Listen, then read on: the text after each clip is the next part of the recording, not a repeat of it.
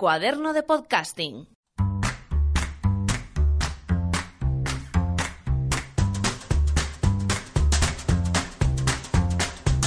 Hola, ¿qué tal? Aquí Fran Lizuzquiza, como siempre. Lo que vais a escuchar ahora a continuación es una entrevista a Javier del Pino, director del programa A Vivir, que son dos días en la cadena Ser, con motivo de la publicación del libro El Gran Cuaderno de Podcasting, editado por la editorial Kailas, que puedes encontrar ya en formato físico o ebook, allá donde busques y compres tus libros habitualmente.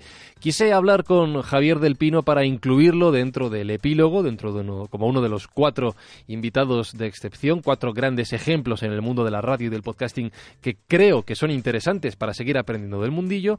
Y bueno, me reuní con él en uno de los estudios de la cadena SER y tengo que agradecer que se haya producido este encuentro a Teo Rodríguez, que es realizador de sonido en este programa, en A Vivir, que son dos días de la cadena serie, y también podcaster en Podium Podcast. Le podéis escuchar todas sus creaciones, por ejemplo, Informe Z, El Colegio Invisible, OVNI, en fin, me estoy dejando muchas cosas, porque hace muchas cosas y muy buenas. Con Javier del Pino quise hablar sobre la relación entre la radio española o hispana y lo que él ha vivido durante varias décadas en la radio norteamericana como corresponsal de la cadena SER en Estados Unidos. Él estuvo allí casi 20 años, en torno a 20 años y ha aprendido mucho de lo que luego ha reflejado en A Vivir, que son dos días, que es uno de los programas con mejores críticas en la radio española. Así que esta es la charla que tuve con él. Espero que a vosotros os resulte tan interesante como a mí. Antes de nada, gracias por dedicar un ratito a este cuaderno de podcasting, Javier, por estar con nosotros. Eh, y me interesa mucho hablar contigo sobre ya no, solo sobre podcasting, sino sobre radio, por todo lo que tú has visto en tus años de vida y de trabajo en Estados Unidos. Así que te voy a hacer una primera pregunta que creo que va a ser también la última. ¿Tenemos mucho que envidiar en España a la radio norteamericana? No. Eh, eh quizás sí en la factura de la radio, pero no desde luego en la devoción por la radio. Yo creo que eh, en España es una cosa de la que no nos damos cuenta y es que la radio juega un papel prioritario no solamente en la formación de la opinión pública, sino en las vidas de las personas. Eh, cuando en Estados Unidos un programa de radio triunfa, no tiene porcentualmente ni la quinta, sexta, décima parte que un programa que en España triunfa. Pero esto pasa con todo, con la televisión igual. En televisión nos fijamos, por ejemplo, en programas de la CNN o de Fox News. CNN tiene una media de 2 millones de espectadores en una población de 400. Comparativamente sería aquí, pues como yo que sé, un programa de madrugada en una radio minoritaria. Em, lo que pasa es que, igual que el periodismo anglosajón tiene una manera de cocinar las cosas a fuego lento, digamos, eh, eso se refleja también en la manera de hacer radio. Y, yo creo que de eso sí que tendríamos que aprender un poco. Eh, a mí me parece que eh, los, los, americanos, mm, por su sistema educativo, que yo he vivido, por la educación de mis hijas, enseñan muy bien a, los, a los profesionales a contar historias. Y, y, son, son maravillosos a la hora de contar historias, ¿no? y, y, lo demuestran cada día en el cine, en la televisión, en la literatura también. Eh, sin embargo, aquí no, no, enseñamos a los niños a contar historias. Eso, con el paso de las generaciones, ha creado una manera de contar historias que es muy diferente entre los americanos y los españoles. Y a mí me gusta mucho su manera de contar historias. Hmm. Eh, yo muchas veces en la radio española tengo la sensación de que eh, importa más una cosa que a mí me parece antigua, que es el, el ser los primeros, eh, con otra cosa que a ellos les importa más, que es ser los mejores. ¿no? Eh, a mí me parece que la información está ahí, no hace falta ser los primeros en darla, lo importante es cómo, cómo la transmites. Entonces yo creo que eh, tenemos el privilegio en España de tener una audiencia enorme devota de los medios y muchas veces tengo la sensación de que estamos traicionando a esa audiencia porque no les estamos dando los contenidos que se merecen. Y sobre esto último que has dicho, y sobre todo por esa, esa manía que tenemos, y sobre todo ahora con las redes sociales, de ser los primeros y en lugar de ser los mejores, ¿cómo ha cambiado la radio entre el tiempo que tú dejas España, te vas a Estados Unidos y hasta que vuelves ahora y empiezas eh, a vivir. Y cuando digo vuelves, tú no te has ido nunca de España realmente, pero ya trabajas aquí de nuevo. ¿Cómo ha cambiado la radio para ti en este tiempo? Este es el, gran problema y lo que más me deprimió a la vuelta y es mm, tener la sensación de que nada había cambiado. Es una cosa muy curiosa eh, cuando te vas tanto tiempo. Además, yo, yo hice algo que recomiendo a todo el que se vaya a vivir fuera. ¿no?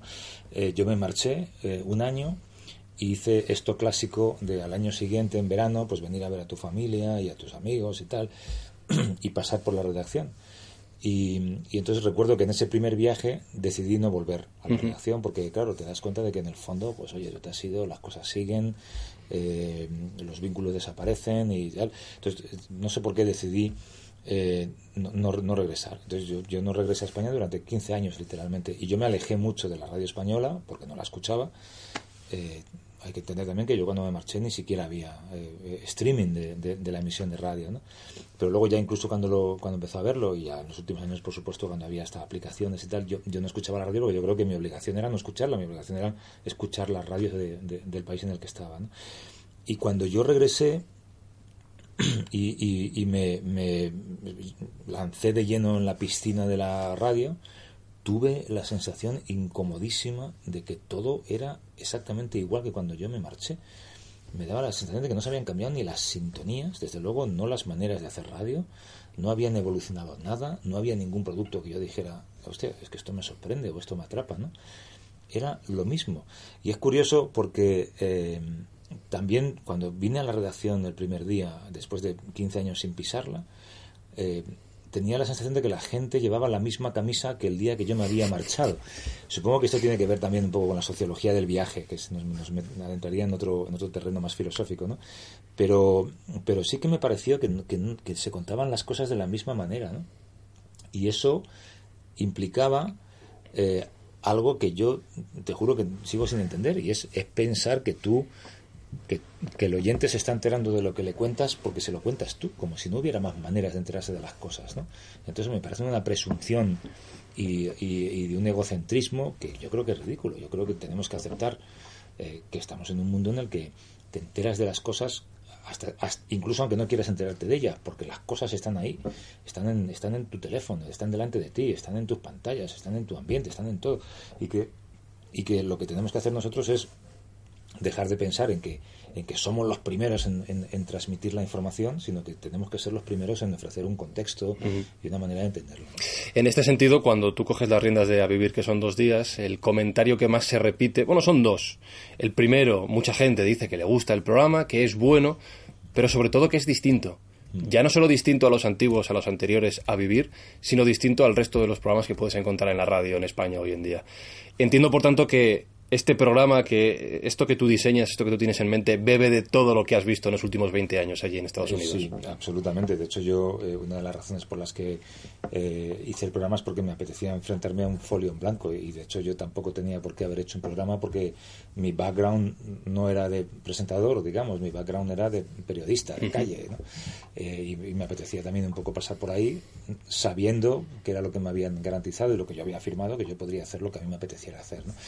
Pero había más comentarios, había mucha gente que me decía, eh, incluso gente aquí, eh, que me cruzaba en los pasillos y me decía, oye, está bien lo que haces, pero es un poco raro, ¿no? Y, lo decían de manera, de manera despectiva, yo creo, ¿no? Eh, Quizás estamos poco abiertos a la innovación. Sí, sí, sí.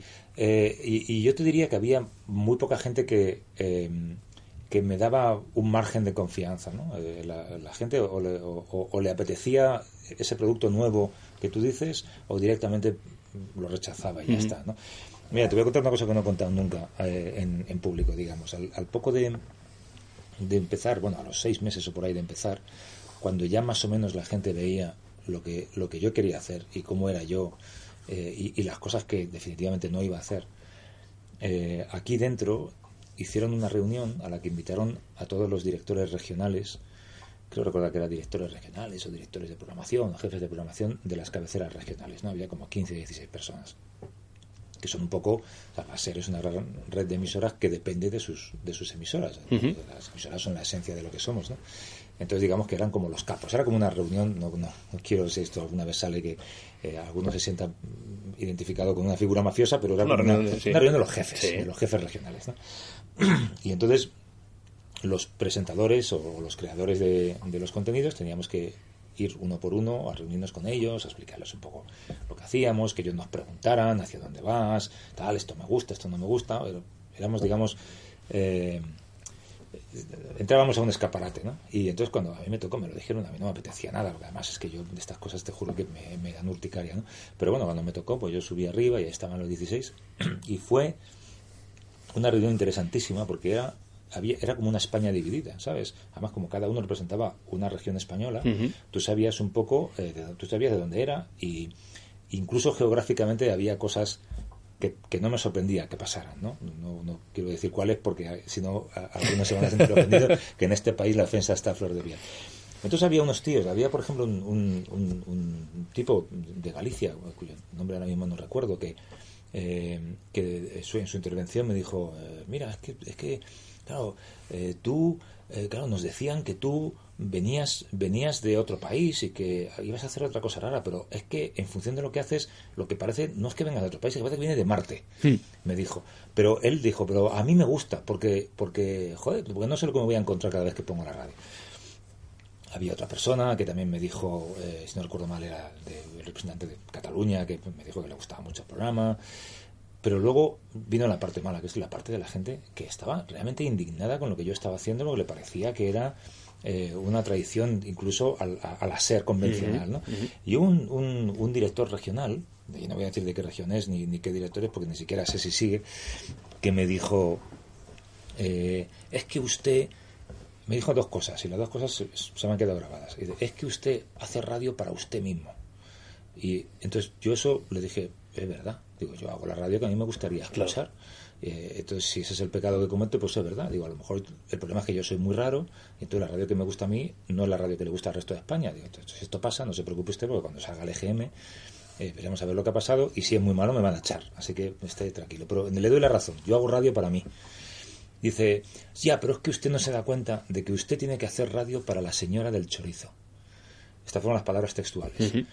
Y a mí eso sí que me indignó, porque eso significaba que había que presuponer que la audiencia de radio eh, tiene un nivel intelectual bajo, eh, no va a estar abierta a que le abras nuevos horizontes, eh, no quiere saber nada de pensar ni de reflexionar, lo que quiere es que le des una cosa mascada, que no tenga que pensar y que se le olvide en cuanto apaga la radio.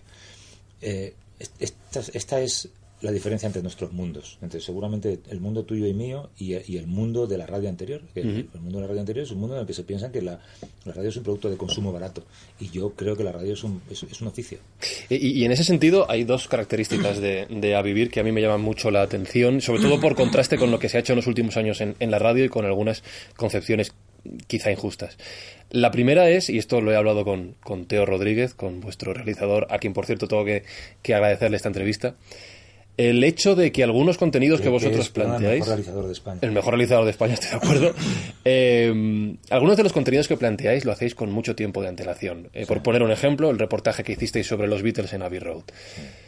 Eso es un lujo hoy en día. Eh, y más aún cuando las redacciones se han vaciado de gente, cuando se trabaja de hoy para ayer prácticamente. Así que me atrevo a, preguntarte, ¿cómo decides permitirte este lujo?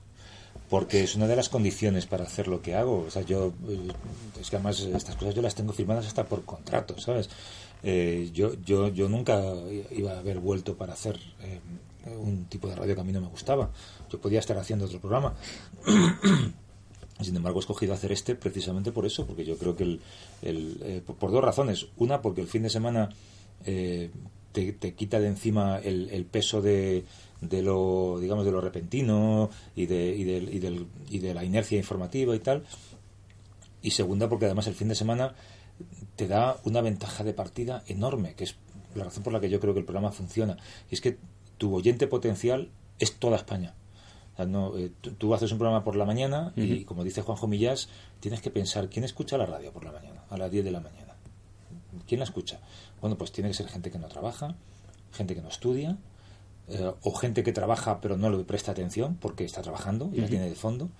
Eh, mientras que yo tengo el lujo de que, de que los oyentes que yo puedo tener son en su mayoría, salvo un pequeñísimo porcentaje de gente que trabaja sábados y domingos, son oyentes a los que yo puedo cautivar de repente, ¿no? A los que, son oyentes cuya atención yo puedo reclamar. Eh, y, entonces eso hace que las cosas funcionen. Y eso, y eso me permite hacer contenidos que no tengan que estar pegados estrictamente a la actualidad que puedan estar trabajados con la confianza de que si, el, si necesito que el oyente me entregue una buena parte de su atención, lo voy a conseguir, si lo hago bien. Claro. Entonces, eh, en ese, en ese juego tiene mucha participación Teo, en, capturar la atención del oyente. Tiene mucha, eh, mucho peso la elección de los contenidos y tiene mucho peso que el, que el, que el oyente vea que ese contenido está bien trabajado. ¿sabes? Eh, yo, yo, siempre parto de la base de que el oyente es, más inteligente que todos nosotros.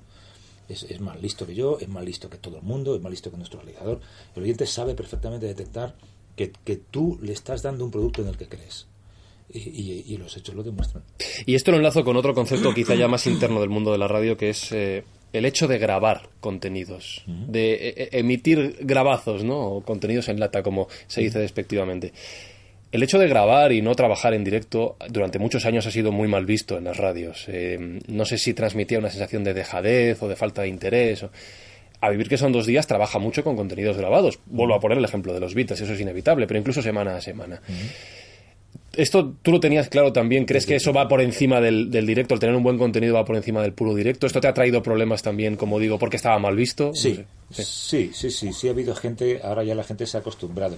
Eh, mira, mi programa favorito de radio en Estados Unidos, y, en parte es el responsable del formato que hacemos sobre memoria histórica de vidas enterradas, es This American Life, que es, eh, es básicamente, se trata de contar la historia a través de una sola historia particular. Coger a un individuo y que el relato de ese individuo te ayuda a entender una historia mucho más grande que el individuo. ¿no? Eh, y claro, es un formato que es imposible hacer en directo, es un formato que necesita ir enlatado, es un, es un muy buen podcast, es un muy buen formato cerrado. ¿no? Eh, y es verdad que al principio, eh, cuando yo hacía cosas que, estaban muy trabajadas, pero que, obviamente tenían que estar pregrabadas, había gente que decía, ah, es que, es que haces cosas grabadas. Bueno, es que, es que a mí hacer una cosa grabada, lo primero me exige muchísimo más trabajo que hacerla en directa. Sí, yo sería mucho más feliz si todo el programa fuera en directo. Es facilísimo hacer el programa en directo y llega tu hora y te vas. Es, mucho más incómodo tener que preparar, tener que pensar y tener que facturar. Incluso recuerdo una vez que vino eh, al programa eh, en, un, eh, en, un, momento también histórico de la radio, traje a José María García, que lo traje casi a escondidas y, incluso José María García me dijo, este, me gusta mucho otro programa, aunque hay muchas partes grabadas. Claro. Digo, ¿y, cuál es el problema de que las haya, José María? ¿No te gustan las partes grabadas? O que cuando las estás escuchando estás pensando, ah, esto como está grabado no me emociona. Al contrario, seguramente las partes grabadas te emocionan más que las partes en directo, ¿no? No, no, desde el principio yo sabía que quería eh, había ideas que tenía muy claras, que yo quería eh, entrar en el formato documental, que quería entrar en el formato del, reportaje, que quería eh, un poco indagar en el terreno de la ficción, que quería introducir el terreno de la comedia en la información. Estas cosas son ideas de partida y lo tenía clarísimo. Y no, no tengo ningún problema. No lo tuve en defenderlo, pero es verdad lo que dices, que mucha gente al principio, ahora ya da bastante igual, ¿no? pero mucha gente al principio sí que le extrañaba. La última pregunta, como te decía, va a ser la primera, pero dado una vuelta. Fíjate que has mencionado muchas cosas. Hemos hablado de la radio americana, hemos hablado del propio concepto de la radio grabada, incluso como podcast. Has mencionado a This American Life, podríamos mencionar a Siri, a su hijo, etcétera, etcétera, etcétera. Te preguntaba si la radio española tiene eh, mucho que envidiar a la radio americana, pero quiero mirar a futuro. ¿Tú crees que gracias a estas innovaciones que se están produciendo, a estas cosas que estamos viendo, que tú has traído también a España y que están llegando a nuestro país, el podcasting, por ejemplo, muchos formatos de los que estamos aprendiendo, la radio española podrá interiorizar todo esto y volver de alguna forma a ser esa escuela de radio brillante puntera a primer nivel mundial que ha sido durante décadas? Yo creo que sí, yo creo que em, a la radio le va a pasar un poco lo mismo que a la televisión. yo creo que damos por hecho hay, algunas cosas en el mundo de la comunicación que ya hay que dar por hecho. Los periódicos en papel van a desaparecer, eso hay que darlo por hecho, falta saber cuándo, pero van a desaparecer. Eh, yo creo que también hay que dar por hecho que, la televisión, tal y como la conocemos, eh, va a desaparecer eh, poco a poco, porque cada vez hay menos gente que consumirá la basura de programas que ahora se consumen y que son los más vistos, y que la televisión en directo se quedará exclusivamente para la información y para el deporte. Y el resto serán productos que la gente buscará, no productos que a la gente se le echará como quien le echa carne a, los leones del circo. ¿no? Eh, y yo creo que en la radio, mm, con el paso del tiempo, y, desde luego yo trabajo en ese sentido, irá cada vez más a, productos que sean consumibles, pero no en el momento de la emisión, sino en cualquier momento. Yo, yo siempre que hago algo en la radio, siempre pienso en la persona que no lo va a escuchar cuando yo lo estoy emitiendo, sino en la persona que lo va a escuchar después. Por ejemplo, otra cosa que a mí me criticaban mucho eh, cuando volví es que yo no doy la hora. Es verdad. Eh, em, pero hay, una, hay muchas razones radiofónicas para no dar la hora. Primero, porque me parece una coletilla horrorosa de la que yo estoy muy cansado, que cada vez que regresas de un corte publicitario el presentador tenga que decir son las tantas, las no sé qué en Canarias. Segundo, porque la hora es una cosa que es de la época en la que la gente no tenía reloj. Ahora todo el mundo tiene el móvil para ver la hora si es que quiere saber la hora. Pero tercero y más importante, yo por eso no lo hacía, es que yo quiero que el tío que lo escucha en podcast no piense que es que tenía que haberlo escuchado cuando se estaba emitiendo porque me está diciendo que son las 4 de la tarde y mira, son las 11 de la mañana, qué descontrol. No, yo quiero que el tío lo disfrute sin esa connotación. Eh, entonces, sí, sí me parece y sí espero que la radio tienda hacia esa dirección, ¿no? que tienda hacia un momento en el que todos los creadores de contenidos lo hagan pensando en, en su consumo esporádico, no en el consumo en directo. Y si, y si yo he contribuido a eso, pues mejor que mejor, pero me parece que es que es la lógica de la tecnología, ¿no? Entonces puedo decir que aparte de locutor de radio puedo presentarte como podcaster también, ¿no? Sí, perfectamente. y, y, además yo creo, a mí me parece que es, eh, el podcast es, es como la democratización de la radio, ¿sabes? A mí me parece maravilloso que haya gente como, como Javier Gallego que hacen lo que hacen, por ejemplo, ¿no? O gente que en Estados Unidos, fíjate los experimentos que hay ahora, ¿sabes? Que de repente el único momento del año pasado en el que un, un, un quote de radio eh, ha saltado a la información es, es, el de Elon Musk, el de, el de Tesla, en un programa que no deja de ser un podcast, ¿sabes? o sea, a, mí me, a mí me parece que el, el podcasting es... Eh, eh, el podcasting es, va a ser la radio. O sea, nosotros vamos a... No, no es que el podcast le, le, quite terreno a la radio, es que nosotros nos vamos a convertir en eso y vamos a ser uno en el futuro, ¿no? Y me parece fantástico que eso pase. Pues Javier, muchas gracias por esta charla, por este ratito. Un placer haber eh, charlado y aprendido de ti y te seguiremos escuchando y aprendiendo también en A Vivir. Gracias a vosotros y mucha suerte.